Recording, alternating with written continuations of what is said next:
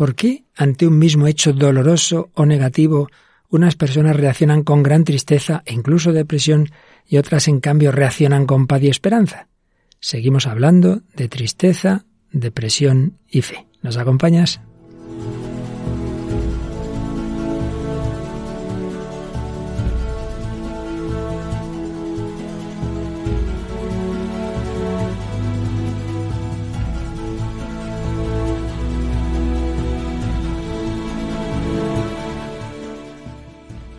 El hombre de hoy y Dios, con el padre Luis Fernando de Prada. Un cordialísimo saludo más que nunca, porque por fin, por fin podemos volver a retomar en directo estos programas del hombre de hoy y Dios. Sí, ya sabéis que ha sido un tiempo, un verano muy especial, se han juntado más problemas que nunca, pero aquí estamos de nuevo. Eso sí, no podemos estar todos los que nos gustaría, pero al menos quienes desde hace años solemos estar aquí al pie del cañón. Aquí seguimos. Paloma Niño, ¿qué tal ese, ese verano? Un saludo para Luis Fernando y a los oyentes. Pues nada, bien, dentro de lo que se ha podido, por lo menos hemos descansado y hemos tenido pues también algunos días para desconectar y coger fuerzas para el curso que comienza. Porque otros veranos, Paloma, nos has contado tus misiones en países extranjeros, pero obviamente este año la misión ha sido aquí, ha sido más en, vida oculta, ¿verdad? Sí, este año nada de, nada de ir a Calcuta ni a ningún sitio, ni no a se Guinea, podía. Ni a Calcuta, ni a Tierra Santa, ni a América, Nada, ni no a puede- ningún no- lado. no Bueno, bueno. Pero aquí seguimos evangelizando a través de la radio. Esperemos que todos vosotros, pues también, con todas las dificultades, pero unidas al Señor y a la Virgen María, pues todo ello está en el plan de Dios, está en su providencia y precisamente estamos hablando de alegría, de esperanza frente a tristeza y depresión, pues hay que luchar para que las circunstancias no nos quiten esa alegría o esa esperanza. Bueno, pues vamos a retomar ese hilo, todavía nos quedan algunos programas, es tan importante este tema, tan importante la alegría, el, el saber luchar contra todo lo que nos da tristeza de una manera o de otra, que seguiremos algún programa más, como digo, y como es natural, daremos algún paso que ya explicaremos, pero antes de nada recordamos qué elementos vamos a tener en, en nuestro programa. Cine, Paloma.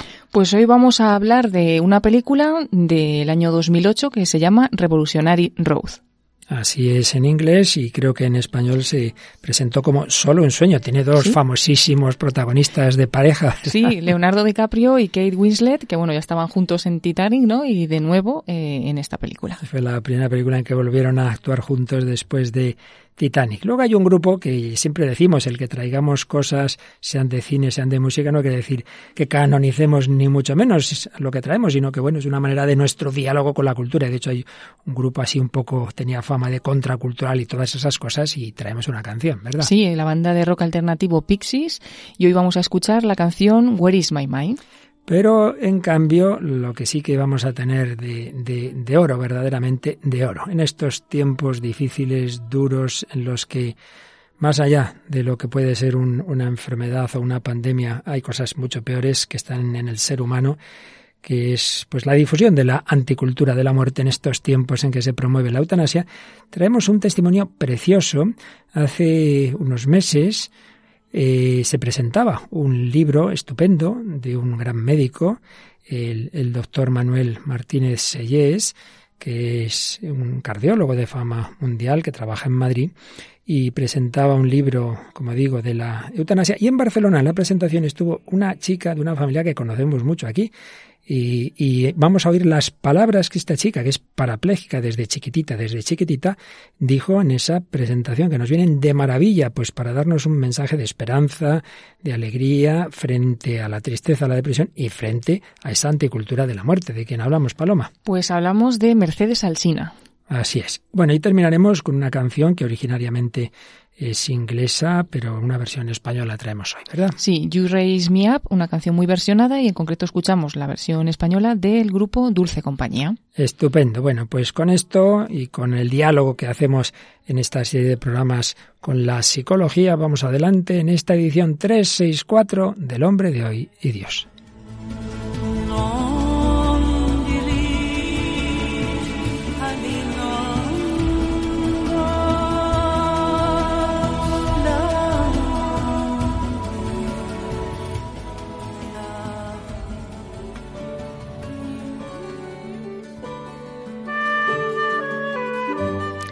Bueno, pues al cabo ya de bastante tiempo resumimos lo que estábamos viendo. Recordad que en todo este largo bloque del hombre de Dios estamos fijándonos en las heridas que el pecado nos hace, heridas por supuesto espirituales en la relación con Dios, pero esas heridas espirituales y morales muchas veces también lo son psicológicas.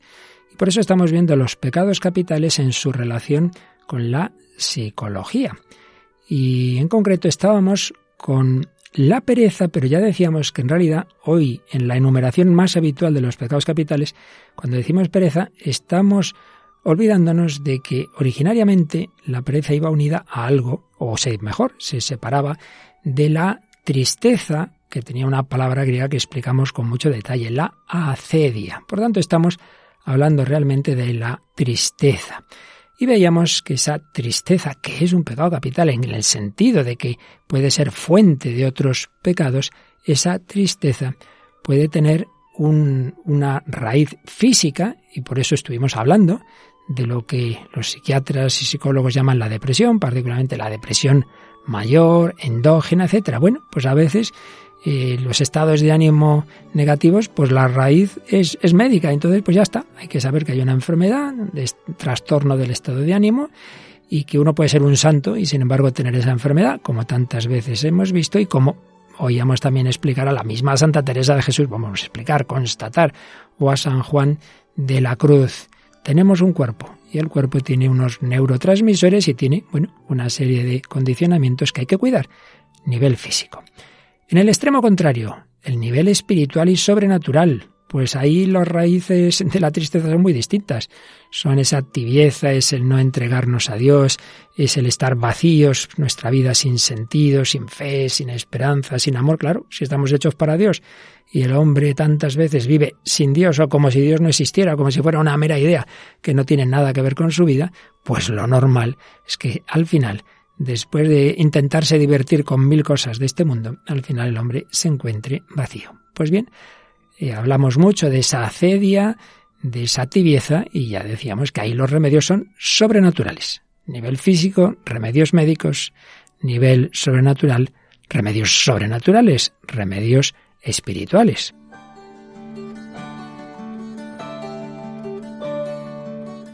Pero también decíamos que hay un nivel intermedio que llamamos psicológico, porque puede que no sea propiamente un problema físico, ni sea propiamente o solamente un problema sobrenatural. También a veces, también en un cristiano bueno y piadoso, puede haber eh, circunstancias que le, que le influyan demasiado negativamente, que le pongan triste. Puede ser por historias que ha vivido en su vida, por una historia personal, familiar, acontecimientos traumáticos que ha podido haber, que le pueden a cualquier persona pues a condicionar a enfocar las cosas siempre de una manera negativa. Y cuando estamos hablando de este tipo de problemas y circunstancias, se suele aconsejar pues una psicoterapia, un acompañamiento psicológico, pero a veces realmente la frontera entre lo psicológico y lo espiritual mm, es muy tenue y puede ocurrir que en algún caso una dirección espiritual, un acompañamiento espiritual, una amistad cristiana, haga lo suficiente eh, sin necesidad de esa otra ayuda profesional, o puede que haya que unir las dos. Y hay muchas veces habrá que unir todo.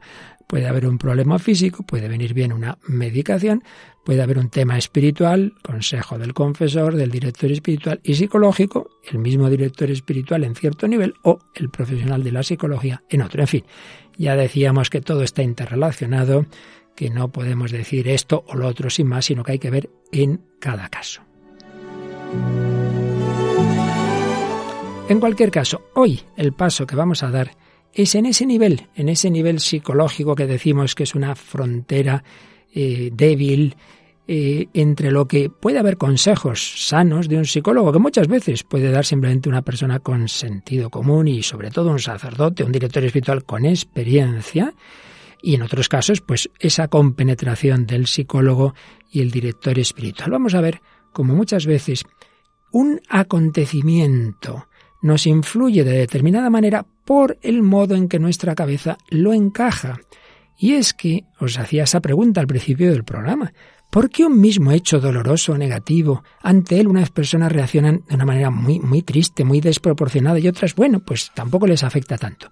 Pues puede ser, bueno, por una razón muy sencilla. Uno puede estar muerto de sueño, puede tener un dolor de cabeza, bien, normal, ese día, pues todo te sienta peor. Puede ser por una enfermedad más ya de fondo, decíamos el tema psiquiátrico, puede ser por la historia personal de uno, pero también puede ser porque uno tiene una manera de interpretar los acontecimientos de fuera en las que lo, mete en su cabeza todo por un filtro muy negro, muy negro, muy negativo, lo que decimos unas gafas negras. Entonces, la psicología muchas veces ayuda a esas personas a que analicen cómo interpretan los acontecimientos. Es lo que llaman la terapia cognitivo y luego pues modificar la conducta cognitivo-conductual. Pero en el fondo es lo mismo que hizo nuestro Señor Jesucristo con aquellos de Maús, porque estaban tristes, desanimados, casi diríamos deprimidos. Pues porque el acontecimiento de la pasión y de la cruz del Señor lo habían encajado en un planteamiento muy, muy humano, en que eso era lo peor que podía ocurrir, que eso no tenía solución, y Jesús les cambia, no el hecho, el hecho es verdad, él ha muerto, es cierto, él ha sido crucificado, es sí, él ha sido rechazado por el Sanedrín, sí, todo eso es cierto, pero lo estaban interpretando mal. Les hace ver que en el plan de Dios entraba la cruz. No era necesario que el Mesías padeciera eso para entrar en su gloria. Jesús les cambia la manera de interpretar los acontecimientos. Bueno, pues en el fondo les está haciendo lo que un psicólogo llamaría una reestructuración cognitiva, así, todo suena un poco cursi, pero es así, mm, que, que te des cuenta de que con mucha frecuencia interpretamos los acontecimientos en unos esquemas mentales que tenemos en la cabeza muy negativos y desde luego muy poco cristianos, en los que todo aquello que sea eh, cruz, que sea pobreza, que sea fracaso, ya está, nos parece que eso es lo peor. Pues no es verdad, porque ha sido el camino por el que el Señor nos ha salvado. Pues de todo esto vamos a empezar o a seguir, porque ya habíamos dicho algo, pero vamos a intentar avanzar un poquito más para que desde esa visión más amplia de la realidad que nos da la fe y el sentido común, podamos encajar mejor en nuestra vida todo tipo de acontecimientos.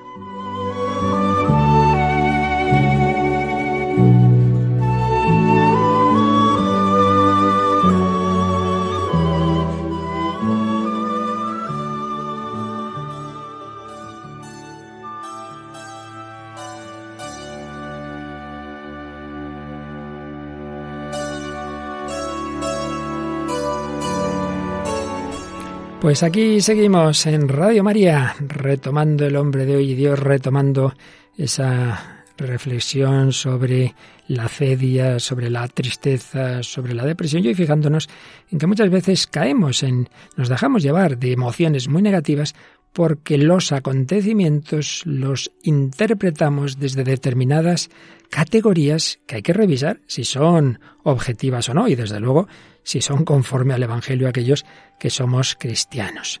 No hace falta ser un experto psicólogo para darnos cuenta que hay un gran triángulo, por así decir, en nuestra personalidad, que es el pensamiento, el sentimiento o afecto y emociones, todo ese campo de la afectividad, y la conducta. Pensamiento, afectividad y conducta.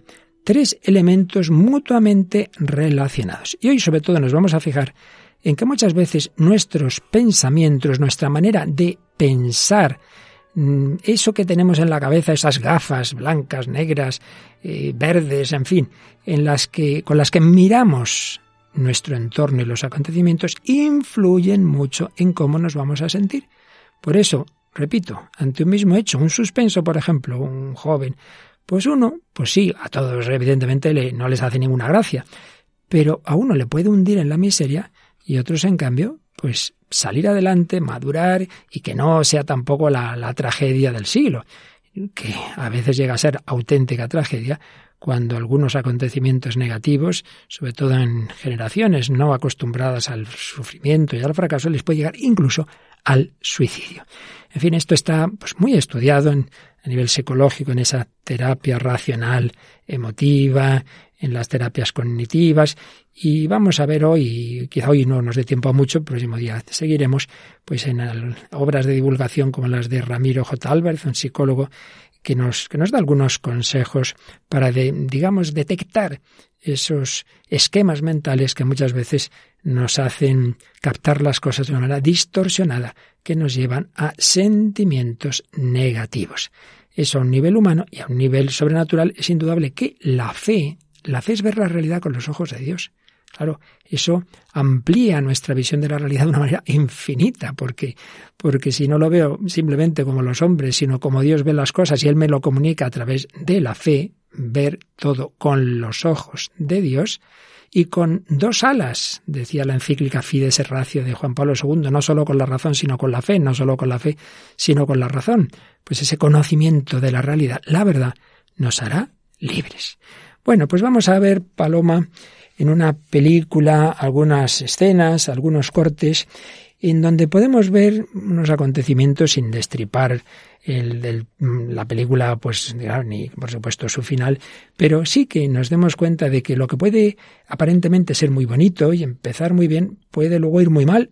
¿Y por qué será? Pues vamos a ver si lo detectamos. ¿De qué película hablamos? Hablamos de la película Revolutionary Road, eh, Solo un sueño, que bueno, es una película dirigida por Sam Mendes, protagonizada por Leonardo DiCaprio y Kate Winslet, siendo pues esta segunda vez, ¿no? que colaboran juntos en un papel protagonista después de Titanic.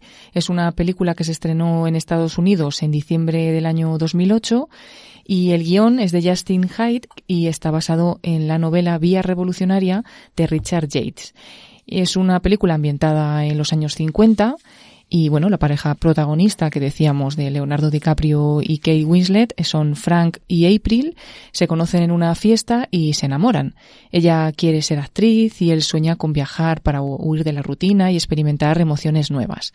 Con el tiempo se convierten en un matrimonio estable, con dos hijos que viven a las afueras de Connecticut, pero no son felices. Ambos se enfrentan a un difícil dilema, o luchar por los sueños e ideales que siempre tuvieron y persiguieron, o conformarse con esa gris y mediocre vida cotidiana. Para que entendamos ahora lo que vamos a escuchar, tenemos que añadir algo más. Eh, llevan una vida, pues eso, nos decía Paloma, y esta es, digamos, la sinopsis que podemos encontrar en diversas críticas, pues una vida sencilla, una vida en matrimonio, pues el trabajo de él, eh, ella pues es con esos dos hijos, etcétera, pero resulta que empiezan a pelearse, se empieza a ver después del inicial todo muy bonito, todo ese enamoramiento a primera vista y tal, y luego se ven peleas tremendas. Yo dice, pero ¿qué está pasando aquí? ¿Qué está pasando aquí? Y parece, pues, sobre todo que a ella se le queda la vida corta, como que eso es una rutina y no se le ocurre mejor cosa que decir, nos vamos a París, ¿qué vamos a hacer en París? Pues ya encontraremos, como una aventura, nos vamos a París, dejas el trabajo, le habían ofrecido precisamente un cambio de trabajo, un puesto muy bueno, pero claro, solo eso, solo eso, al principio el chico dice que sí. Bueno, no vamos a decir más. El caso es que en un determinado momento hay una visita de los caseros en cuya casa están alquilados que tienen un hijo, un hijo que ese sí que tiene un problema psiquiátrico grave. Entonces vamos a escuchar un momento en que están paseando con este chico el matrimonio protagonista. He oído que eres matemático. has oído mal. Ya nada de nada. ¿Nada? ¿Sabes lo que son los tratamientos con descargas eléctricas? Sí, sí, claro. Llevo 37. Se supone que son para estirpar los problemas mentales, pero solo me estirparon las matemáticas. Es terrible. terrible. ¿Por qué? ¿Porque las matemáticas son muy interesantes? No, porque las descargas deben ser terribles y bueno, porque es terrible no poder hacer lo que uno está deseando hacer. Creo que las matemáticas son un tostón. Me gusta a tu mujer, Frank. y a mí. Dime, ¿y entonces de qué huye una pareja como vosotros? No huimos. ¿Y qué hay en París? Una vida diferente. Quizás sí que huimos. Huimos de esta vida irremediablemente vacía de aquí, ¿no? Irremediablemente vacía. Has dado en el clavo.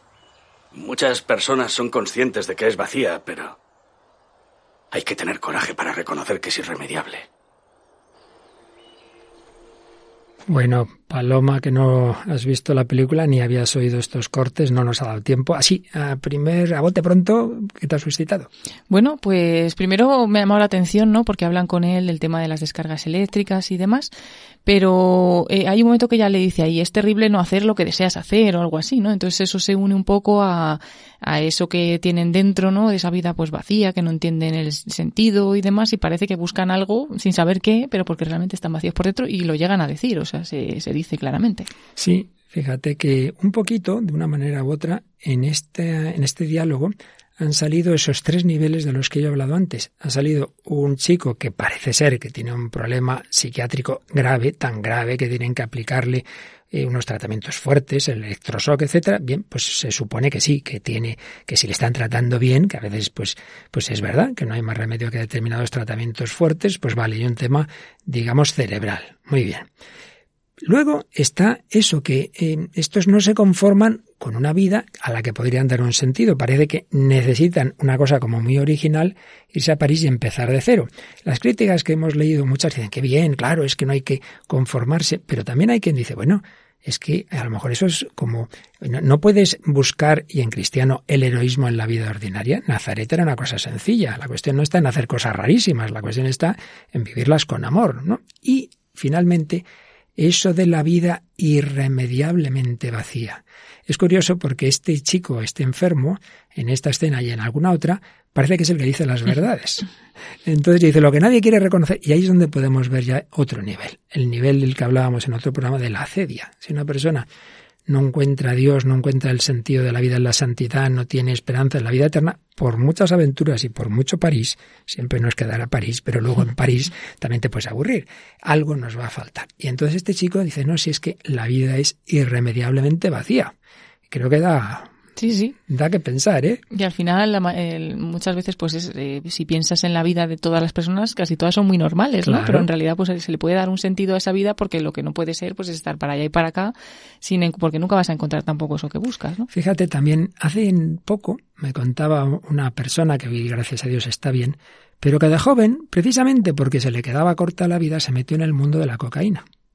Bastante tiempo y muchas cosas. Y claro, me decía que aunque está curada esta persona, pero me decía, cuando has tenido eso, eh, has acostumbrado a tu cerebro a momentos de una intensidad emocional tremenda y necesitas hacer cosas como muy raras, tirarte desde no sé qué sitio, paracaídas, emociones, y si no te parece que la vida es muy aburrida, porque como ya has tenido la experiencia en tu cerebro de, de, realmente de unas descargas de adrenalina impresionantes y de no sé qué y de no sé cuántos, y por eso es fácil que si no haces cosas muy raras acabas en la tristeza y en la depresión.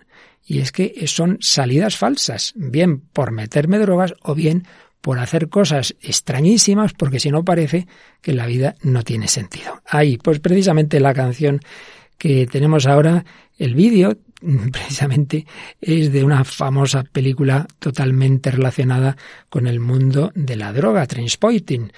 Pues, se ven esas escenas porque, bueno, creo que precisamente eh, está inspirada en, en, alguien haciendo submarinismo y justo salen escenas de transporting relacionadas con estar bajo el agua. Sí, es la canción Where is My Mind de Pixies, eh, esta banda de rock alternativo de Estados Unidos. Esta es la séptima canción de su álbum de 1988 llamado Surfer Rose y fue compuesta por el líder de la banda, Black Francis, mientras estudiaba en la Universidad de Massachusetts, inspirado por sus experiencias precisamente como submarinista en el mar Caribe. Entonces en esa en la canción pues sí que dice algo así como que hay un pez que me persigue, aunque no conozco el comportamiento de los peces y demás, pero bueno, tiene que ver con esa mm, afición suya al, submarinismo. Y precisamente el título pues tiene que ver con lo que estamos diciendo hoy, que muchas veces según sea nuestra mente, según sean nuestros pensamientos, vamos ahí a encajar la realidad. Where is my mind? ¿Dónde está mi mente? Vamos a escucharlo.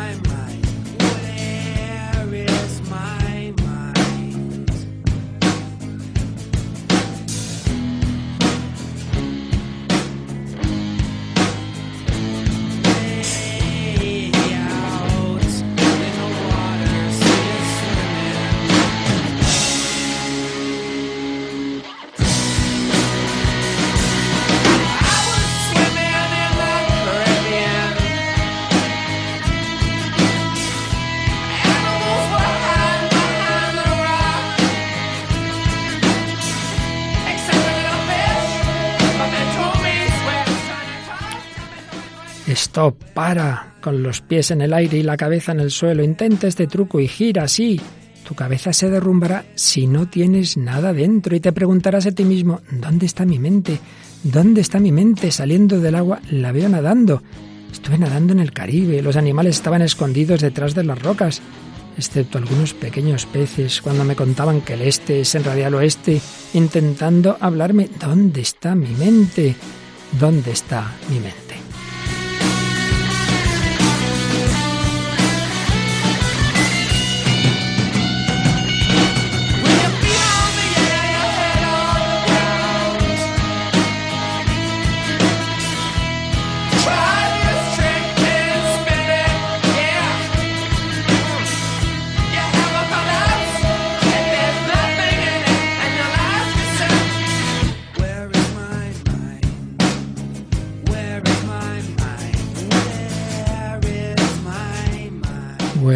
My Mind, ¿dónde está mi mente? Se preguntaba este grupo Pixies. No, no os habéis equivocado. Sí, sí, es Radio María, pero estamos en ese diálogo con un mundo que tantas veces está desorientado, vacío, que se pregunta ¿dónde está mi mente?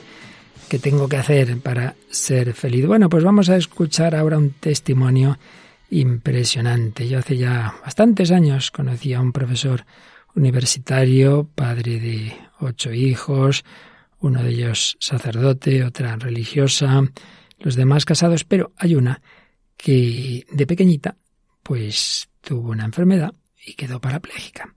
Conocí ese testimonio, si me da tiempo al final os diré algo más, pues como digo, hace años, y esa niña que hubiera podido morir varias veces, sin embargo, muy amada, muy querida y en una familia magnífica, Mercedes Alsina, Memé la llaman, pues recientemente ha dado testimonio de la vida, de la vida limitada físicamente, a la que muchos querrían eliminar con la eutanasia o hubieran eliminado eh, si les llegara un niño así también antes con el aborto. Así que vamos a escuchar, vale la pena, aunque sean varios minutos, pero creo que a nadie le va a defraudar escuchar estas palabras de esta chica que, a pesar de su limitación física, tiene una esperanza, una alegría, un coraje que realmente es maravilloso y, vamos a ver, en contraste con la película, que no hace falta viajar a no sé dónde para ser feliz. Creo que las personas que estamos a favor de la vida, muchas veces no se nos da la oportunidad, ¿no? De, demostrarlo, porque a veces yo lo que veo es que los medios de comunicación pues dan gran importancia a aquellos que deciden acabar con su vida, que deciden tirar la toalla y realmente es una pena porque yo creo que en, el fondo, de momento, somos muchos más los que, pues que nos levantamos cada día a pesar de las dificultades, de que creemos que la vida es un regalo que Dios nos da a cada uno, que creemos que cada uno estamos aquí puestos en el mundo con una misión irrepetible, única y que son que es individual para cada uno. Que lo que no hagamos nosotros, pues no lo va a poder hacer nadie más. Por eso creo que es importante que en algún momento nos paremos a pensar que la vida es una aventura impresionante, que por mucho que pase lo que pase, eh, no podemos rendirnos en ningún momento. Yo, pues para los que no me conocéis, eh, cuando tenía dos años y medio, yo hasta esa edad pues era una niña normal, que corría, que saltaba, pues de repente, pues un virus afectó mi médula y quedé tetrapléjica. Entonces los médicos les dijeron a mis padres que a partir de aquel momento, pues bueno, pues quizás no saldría adelante, o si saldría adelante sería más, pues con la máquina para respirar, o que tendría que estar toda la vida en el hospital. Y bueno, pues mis padres no, por supuesto, como han hecho toda la vida, mi familia no, no se rindió y seguimos. Y al cabo de poco, pues de repente empecé a respirar. Ya no necesitaba, pudieron quitarme el respirador y al cabo de poco, pues salí del hospital, fui a casa, pude volver pues a hacer una vida poco a poco pues bastante normal. Y bueno, pues estoy aquí después de 36 años de tetraplegia, feliz, pues acompañando este ratito. He hecho muchísimas cosas en la vida que quizá gente que puede andar, que tiene una vida pues quizá más normal, no ha hecho. He subido incluso a un globo, he viajado, eh, tengo un trabajo que me encanta y bueno, pues soy una persona feliz.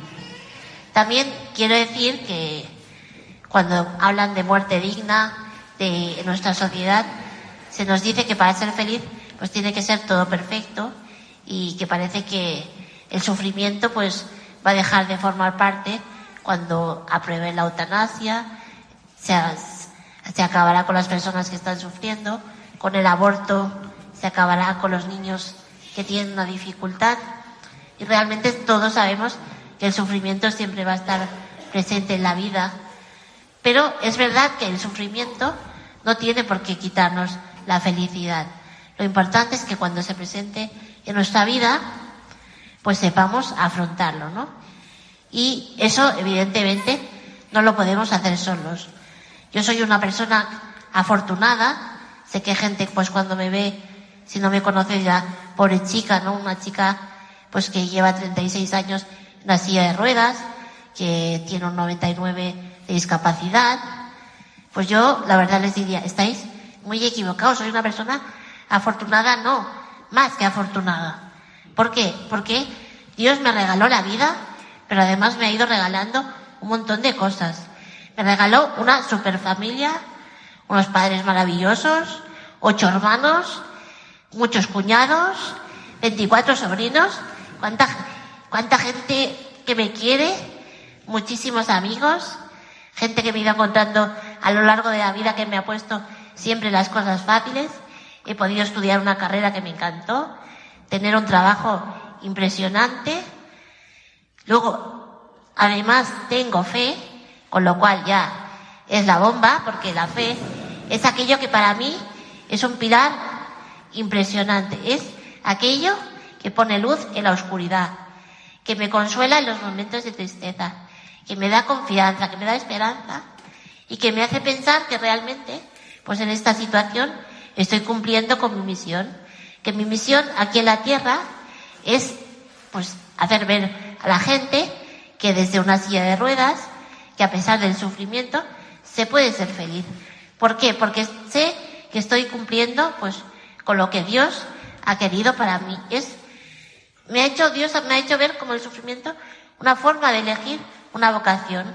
Algunos están llamados al sacerdocio, algunos estáis llamados a la vida en matrimonio. Pues yo estoy llamada a eso, a abrazar la cruz, a mostrar al mundo que no la abrazo con resignación, no es una aceptación simplemente aceptándola, sino que la elijo, la elijo como vocación, la elijo con alegría y la elijo y me hace ser feliz sabiendo que estoy cumpliendo con lo que Dios me pide y que evidentemente el camino aquí en la tierra llegará un día pues que, me, que Dios me llamará a su lado y sabré que habré cumplido y que ya para siempre pues no sé, seré feliz, ya no tendré silla de ruedas cuando vaya al cielo, sí, bueno, espero ir al cielo, claro. Allí podré saltar, correr, volver a gozar de todo lo que quizás no he gozado aquí en la tierra. Y además soy muy consciente de que hay cosas que no puedo hacer, ¿no? No es que piense que, que no me doy cuenta, claro que me doy cuenta que hay cosas que por el camino me he perdido. Pero también, gracias a, a mi familia y gracias a Dios, también he aprendido a que esas cosas, como no forman parte de la vida, pues no las he hecho demonios. O sea, no, no cuentan, ¿no? O sea, yo amo mi vida tal como es, no con lo que me he perdido, sino con lo que forma. Hay una frase de, de Santa Teresita que dice, yo lo escojo todo, pues yo, para mí la vida es verla así. Verla con la parte buena, pero también verla con la parte mala. Yo escojo mi vida tal como Dios me la ha regalado y sé que Él va a estar a mi lado, sé que van a volver seguramente los momentos de sufrimiento, pero también sé que el sufrimiento, si lo aceptamos, si, si tenemos una actitud positiva, si elegimos esa actitud, no elegimos el ponernos a llorar en un rincón, pues vamos a ser felices y vamos a aprender, porque el sufrimiento, si tenemos esa actitud que digo, puede ser realmente una escuela, puede ser, porque en el sufrimiento tenemos, aprendemos a confiar, confiamos en nuestra familia que nos va a apoyar. También hasta ahora confiamos en los médicos que van a hacer por nosotros lo mejor que haya en el mundo, pues que van a luchar por nuestra vida para que salgamos adelante y que si no, también nos van a ayudar a comprender pues que quizás ha llegado el momento de, bueno, pues que nuestro camino aquí en la tierra ha acabado y que vamos a ir a un sitio mucho mejor. También una actitud de humildad. En el sufrimiento nos damos cuenta que somos poca cosa, ¿no? Que pues somos débiles, que en ese momento pues dejamos de poder hacer cosas. También eh, esperanza, esperanza en que pues quizás seguramente será un tiempo, que durará un tiempo y si no, pues esperanza en el cielo. Y luego, pues solidaridad, porque cuando sufrimos nos hacemos más cercanos al resto de personas que sufren. Vemos que, que cuánta gente a nuestro alrededor lo está pasando mal. Y por eso digo, el sufrimiento es muy importante que, hable, que, que lo hagamos presente también en, en, en nuestra sociedad y que hagamos ver que a la gente, el momento que está sufriendo, pues es también un momento de aprendizaje. Luego, eh, elegir, elegir la vida significa también elegirla pues con todo lo que lleva. Y en estos momentos que se habla de, eutanasia, de, yo realmente creo que por muchas leyes que hagan, como somos muchos, todavía muchas personas es que estamos a favor de la vida, como Dios es el que juega la batalla con nosotros, por muchas leyes que hagan en contra de la vida y a favor de la muerte, nosotros tenemos las, todas las de ganar. Y realmente, por mucho que los periódicos intenten darle mucha, mucho ruido a la gente esta que pide la eutanasia, pues realmente vamos a ganar la batalla, pero tenemos que poner todo de nuestra parte. Yo cuando oigo hablar de eutanasia y sobre todo cuando lo oigo como un acto de amor, me da tristeza, pero también un poquito de rabia porque pienso, ¿cómo puede ser un acto de amor que un padre pida la eutanasia o un marido? Es un acto de amor eso, cuando tus padres están y tu familia al lado tuyo apoyándote y diciéndote, venga, que no pasa nada, que esto, esto es un momento, esto es un tiempo, pero luego, y si, y si no es un tiempo, pues no te preocupes porque estamos a tu lado, te queremos, y, y eso es lo importante. Lo importante es tener a gente que nos quiere al lado. También creo que la gente que pide la eutanasia, pues hay que compadecerse de ellos, hay, hay que sentir pues pena, ¿no? Porque seguramente es gente que, pues que no tiene gente que la quiera, o gente que, que no encuentra la salida. Y me gustaría realmente pues poder acercarme a ellos y decirle, vamos a ver, ¿qué hay bueno en tu vida? Que seguro que lo hay. Vamos a mirar ese lado positivo, vamos a intentar adaptarnos a esta nueva situación, vemos lo que hay, porque en todas las vidas hay esos puntos que hacen de la vida una, aventura maravillosa. Entonces yo creo que si esas personas tuvieran a alguien al lado que les ayudara a ver, vamos a, pues todo lo bueno que tiene la vida, ¿no? Yo pienso, si realmente cuando era pequeña o en las, las diferentes momentos que he estado mal en la vida, hubiera habido alguien que hubiera dicho, pobrecita, no, ¿para qué vamos a tirar para adelante si realmente su vida es un asco? Pues, ¿cuántas cosas me hubiera pedido, no? Por, ejemplo, pues, ver crecer a mis sobrinos, pronto verlos casarse ya. Realmente esta gente que, pide la eutanasia y no tiene a nadie al lado, pues es una pena porque seguramente va, va a perderse muchísimas cosas. Y por eso yo me gustaría poder acercarme a gente y si no puedo, pues rezar por ellos para que haya alguien cerca que los ayude. Eh, ya para acabar, porque no me quiero tampoco enrollar mucho, eh, decir que siempre, siempre la vida vale la pena. que tenemos que, que luchar ahora que vienen estos momentos difíciles, por, porque en la sociedad que vamos a dejar a, a los niños que vienen, ¿no? No se implante la cultura de la muerte porque eso hará que sea una sociedad triste, una sociedad débil, porque la gente enseguida que le vengan los problemas dirá pues, pues vamos a tirar la toalla, vamos a optar por, por vencer, pues pedir la eutanasia, ¿no? Yo creo que realmente tenemos que empezar ya desde el día a día. Yo creo que lo importante es que la gente vea en las personas, pues, como, como yo, como que, que la, la vida es parte también del sufrimiento, pero que no eso tiene que hacer que no valga la pena. Yo creo que con nuestra actitud tenemos que evitar a los cuatro vientos sí a la vida. Palabras preciosas de Mercedes Memé Alsina Casanova desde Barcelona. Bueno, podríamos estar tres horas comentándolas, ¿verdad, Paloma? ¿En qué, sí, qué te impresionante. Yo estaba aquí tomando nota y tomaba muchas notas porque... Sí, sí porque me ha quedado impresionada.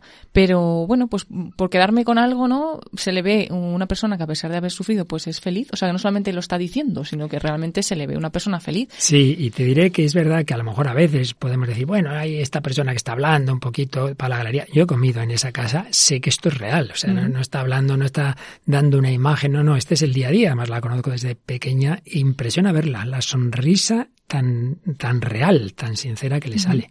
Y bueno, pues es que la escuchas y te la crees, no piensas que está leyendo nada ni... Mm. Y bueno, pues como ha tenido tanto que ver la familia, que dice que ha tenido siempre cerca, que siempre la han apoyado, pues ese ejemplo que pone, ¿no? Si a mí me hubieran dicho, ay, pues tira la toalla, pobrecita, pues a lo mejor se habría perdido muchas cosas que luego que no se ha perdido gracias a que su familia ha estado con ella, le han impulsado a seguir y a seguir para adelante y, y demás. Y también, como ha dicho, la fe, que la fe para ella es básica porque es como su, su pilar, la luz en la oscuridad y lo que le ha dado fuerzas también siempre para seguir. Y bueno, pues lo que dice, ¿no? Que el sufrimiento está presente en la vida de todas las personas, que no hay que evitarlo, pensar que no existe, o como dice ahora con la ley de la eutanasia, si que no queremos una sociedad así, con la cultura de la muerte, porque entonces cualquier cosita que nos pase ya no lo soportamos y ya tiramos la toalla. Pues no, como hay que vivir en una cultura de la vida, de la lucha, y, que al final no es seguir por seguir y estar fatal, sino que al final, pues bueno, pues eh, estás alegre, estás bien como está ella, dentro de que tiene que aceptar también esa situación suya, ¿no? Que dice la vida la elijo como vocación porque Dios me manda esta vocación en mi vida, pero no me resigno, sino que la elijo así. Pues hay cosas que puedo hacer, que me encanta hacerlas y las hago, como dice que ha viajado, que ha viajado mucho, que ha volado un globo, no sé qué, y otras cosas que sabe que no puede hacer, pero no se entristece por ello, lo, lo ve como que su vida es esa y ya está. Y entonces eso también que bueno es que es como mm, ser feliz con lo que tienes, que muchas veces no nos conformamos porque a lo mejor hay otras personas que podemos movernos y demás, y hemos y entonces estamos llorando porque hemos viajado a París, pero no hemos podido viajar a no sé cuántos sitios más. Entonces, claro, nunca vamos a tener todo lo que queremos, ¿no? Pues qué bueno eso, elijo la vida como, como me viene, como la tengo, como Dios me la manda, ¿no? Pues eso también me ha gustado bastante. Y bueno, pues eso de ver el sufrimiento de una manera positiva y sobre todo que a pesar del sufrimiento se puede ser feliz, que no es, ah, pues una persona pues enferma o con un problema ya no puede ser feliz. Pues no, es una, está ahí, tienes que encajarlo, pero bueno, te puede llevar también a ser feliz a pesar de ello. Claro que sí, totalmente de acuerdo todo eso que has dicho también lo estaba pensando, subrayaría ese levantarse cada día a pesar de las dificultades, la vida que es un regalo de Dios y es una aventura maravillosa. Contraste con lo que oíamos y ahora oiremos también de esta película Revolutionary Road, pues que parece que hace falta hacer cosas raras para que la vida ya en sí misma sea una aventura maravillosa. También he insistido, nadie está aquí por casualidad, todos tenemos una misión única, irrepetible, lo que tú no hagas no lo hará nadie. Y en su caso, esa misión en efecto, qué bonito y qué impresionante es enseñar desde mi silla de ruedas que, que, que la vida vale la pena y que se puede ser feliz. Y claro, pues, pues el, el rechazo de, de, esa solución trágica y fácil, venga, quitamos el sufrimiento, eutanasia, que, que, cualquiera en un momento malo podría caer en ello, el suicidio, el suicidio asistido. Si no tienes, esto es muy importante también, he visto que también tomabas nota, que uh -huh. lo más importante es tener al lado a alguien ah, sí. que te quiera, ¿verdad? Sí. Si lo tienes, ya no tienes ganas de irte así. Claro, es lo que decía ella, ¿no? Pues que muchas de las personas a lo mejor que, que piden la eutanasia o que quieren eso, realmente no es porque estén muy mal o porque, sino porque no tienen a nadie que les quiera o porque a veces se sienten que son una molestia para los demás. Eh, seguro que esta chica nunca se ha sentido una molestia para su familia porque la han querido, la han tratado pues eh, muy bien. Y la, y, pero claro, cuando una persona ve a veces que es una carga porque vivimos en una sociedad en la que cualquier cosa ya no nos es una carga, pues ya, claro, entonces llegamos a un momento en el que nadie va a querer vivir porque todo el mundo, para que te cuiden vas a ser siempre una carga porque nadie te va a querer, porque nadie, no va a existir el amor, ¿no? Y de hecho, fíjate que cuando se ha introducido la eutanasia en otros países al principio solamente cuando hay un sufrimiento insoportable, cada vez más fácilmente. Y lo último es simplemente que sin una enfermedad una persona no quiere vivir y ya está. Pues exactamente, en el fondo es pues el suicidio porque bueno, yo no le veo sentido y hemos terminado. Pues en este programa que es diálogo de fe y cultura, la fe en este caso encarnada en esta chica, Mercedes Alsina, y la cultura, vamos a escuchar un corte tremendo de una discusión de este matrimonio revolucionario Ruth y vamos a ver el contraste tan grande. Ha quedado embarazada April eso ya es el remate para que no se vayan al final a París. Ella quiere, a pesar de todo, irse. Él no. Bueno, escuchamos. Sinceramente, estás haciendo un dramón de todo esto. Mientras se haga, en las primeras doce semanas no pasa nada. ¡Eso es ya, April! ¿Mi opinión no cuenta? Desde luego que sí. Sería por ti, Frank. ¿No lo ves? Para que tengas tiempo tal y como hablamos. ¿Cómo va a ser por mí cuando solo de pensarlo se me revuelve el estómago, por el amor de Dios? Entonces es por mí.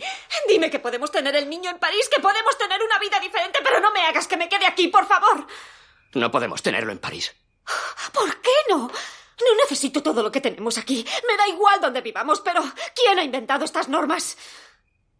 Oye, la única razón por la que vinimos aquí fue porque me quedé embarazada. Luego tuvimos otro hijo para demostrar que el primero no había sido un error. ¿Hasta cuándo va a durar esto?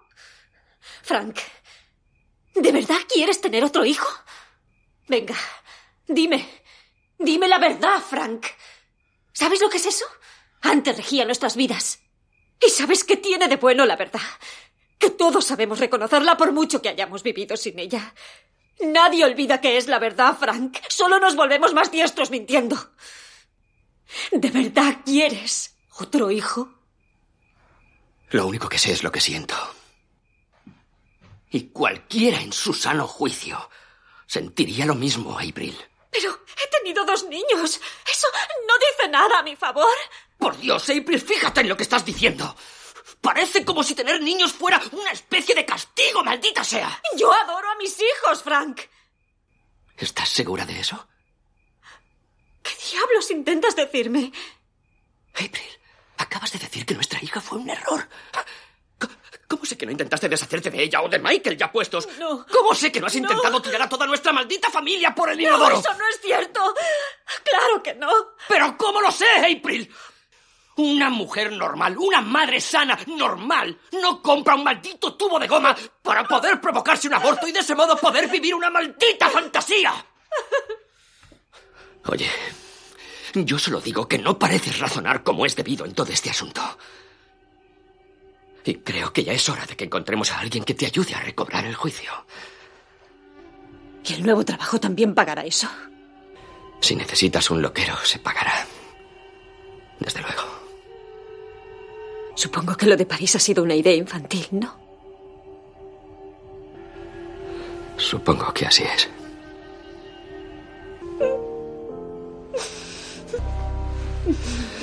April. Podemos ser felices aquí. Puedo hacerte feliz aquí. Hemos pasado dos meses fantásticos. Eso no tiene por qué acabar. Todo irá bien. Te lo prometo. Eso espero, Frank. Eso espero de todo corazón.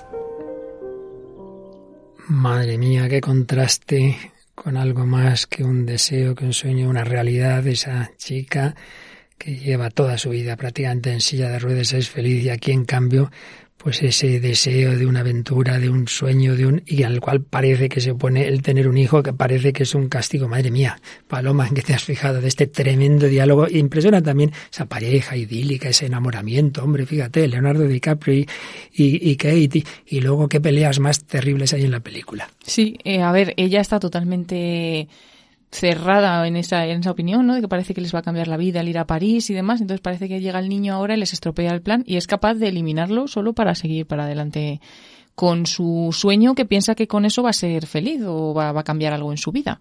Porque luego sí que dice, bueno, pues si nos vamos a París tengo ahí el, ni- el niño en París. O sea que, que bueno, que con tal de ir a París tengo el niño, no lo tengo, pero como si pudiéramos elegir así, ¿no? Sobre, sobre la vida del, del niño. Y, y, bueno, mm, me ha gustado él al final, ¿no? Porque sí que le dice, pero no podemos ser felices aquí, vamos a ser aquí felices, que llevamos un, dos semanas, o no sé cómo dice, dos meses Dos muy meses, buenos. sí, porque ya con el sueño de que se iban a París estaban muy contentos, luego dejan ese proyecto, él renuncia pronuncia y ella es cuando se hunde dice, pero hombre, podemos seguir siendo felices sin irnos a París. Claro, entonces él sí que parece que acepta más la realidad, viene un, un nuevo hijo, lo, lo quiere y podemos ser felices aquí, pero ella, pues totalmente, y también impresionante lo que dice de los otros hijos, ¿no? Tuvimos un segundo hijo para demostrarnos a nosotros mismos que el, que el primero no fue un error o algo así, como que siempre va buscando ahí algo que ella no termina de, de encontrar. También podemos añadir que, claro, él enseguida dice, es que razonas mal, necesitas un loquero. Yo diría que no es un tema psiquiátrico. Aquí sí que es un tema de lo que estamos diciendo, son planteamientos mentales en los que si no, no hay una enfermedad psiquiátrica, esto, esto es otra cuestión. El otro, el otro personaje sí tenía una enfermedad psiquiátrica, el que necesitaba los electros. Aquí no, aquí simplemente es un planteamiento vital en el que parece que uno no puede encontrar sentido a una vida teóricamente ordinaria como la que llevaron Jesús y María en Nazaret. Bueno, sé, como siempre se nos acaba el tiempo, pero valió la pena escuchar a Mercedes Alsina y estos cortes, el contraste tremendo. Profundizaremos en todo ello el próximo día, pero vamos a terminar Paloma en positivo con esa canción que nos vuelves a recordar de qué va. Sí, vamos a escuchar eh, la conocida canción You Raise Me Up, pero en este caso la escucharemos en una versión en español. Es una canción compuesta por Secret Garden con letra de Brendan Graham, interpretada por, por el dúo Secret Garden con más de un centenar de versiones. Bueno, se han hecho muchísimas versiones, ¿no? Y escucharemos una de ellas, en este caso es en español, y es del grupo Dulce Compañía. Y yo creo que responde a lo que decía Mercedes Alsina. Si tenemos a alguien al lado que nos apoya, no hay problema que nos pueda hundir.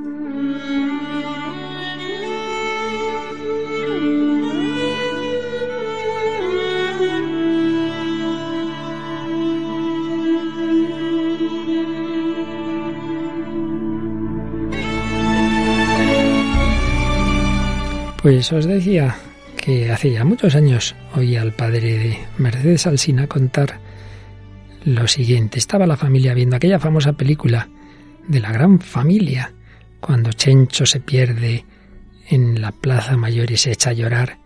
Entonces, esta niña, ya entonces parapléjica, que había estado tantas veces en los hospitales pasándolo mal, hizo este comentario. ¿Por qué llora ese niño? ¿Es que acaso no tiene mamá? Y su padre nos decía, fijaos, mi hija que tanto ha sufrido y sufre, hospitales, tantas circunstancias dolorosas, la única explicación que ve que un niño llore es que no tenga a su lado a su mamá. Y él hacía la aplicación espiritual.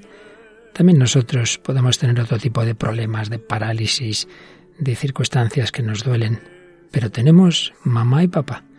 Tenemos al Señor, tenemos a la Virgen, no tenemos motivos para un lloro desconsolado. Tenemos esperanza. Alguien está a nuestro lado. Jesús nos guía. You raise me up. Tú me levantas. Jesús, confío en ti. Aún así espero en el silencio, sabiendo regresarás por mí. Tú me levantas sobre las montañas, tú me levantas en la tempestad. Fuerte soy si estoy sobre tus hombros,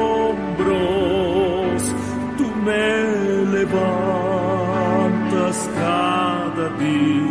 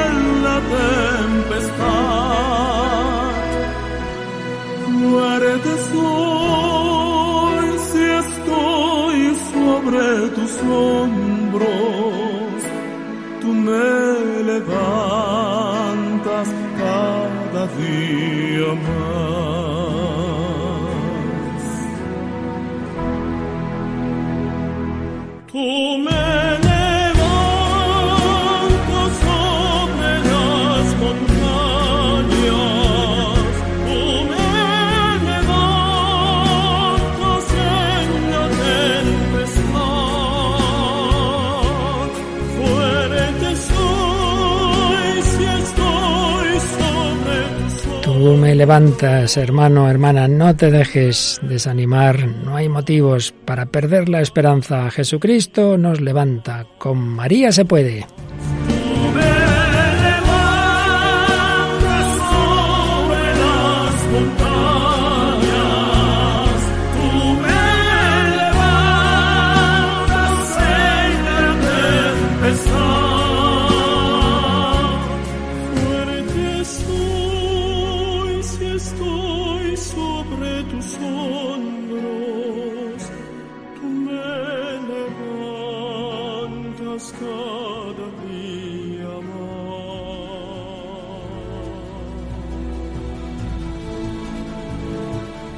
Pues querida familia de Radio María, así terminamos este programa en el que la parte principal ha sido ese precioso testimonio tan importante hoy día. Y ya proseguiremos nuestra reflexión de cara a luchar contra todo motivo de tristeza, de desesperanza. Tú, Jesucristo, me levantas, María, nuestra mamá, nos cuida y vivimos en familia, vivimos en la iglesia y en esta familia también de Radio María y del hombre de hoy Dios, que ya tantos años nos va acompañando. Paloma, recordamos el correo electrónico para comentarios. Sí, pues esperamos los comentarios en el, el hombre de hoy y Dios arroba radiomaria.es y también en nuestra página de Facebook con el mismo nombre del programa nos podéis buscar el hombre de hoy y Dios. Y recordamos que a continuación un gran programa en Radio María España, porque ya sabéis que este programa también se emite en muchas radios de Hispanoamérica, pero en Radio María España viene ahora Música de Dios con el Padre Eusebio Guindano. También elevará nuestro espíritu, pues sigamos caminando con el Señor, con María, con ella vivamos en la alegría y en la esperanza. Que Dios os bendiga hasta el próximo programa, si Él quiere.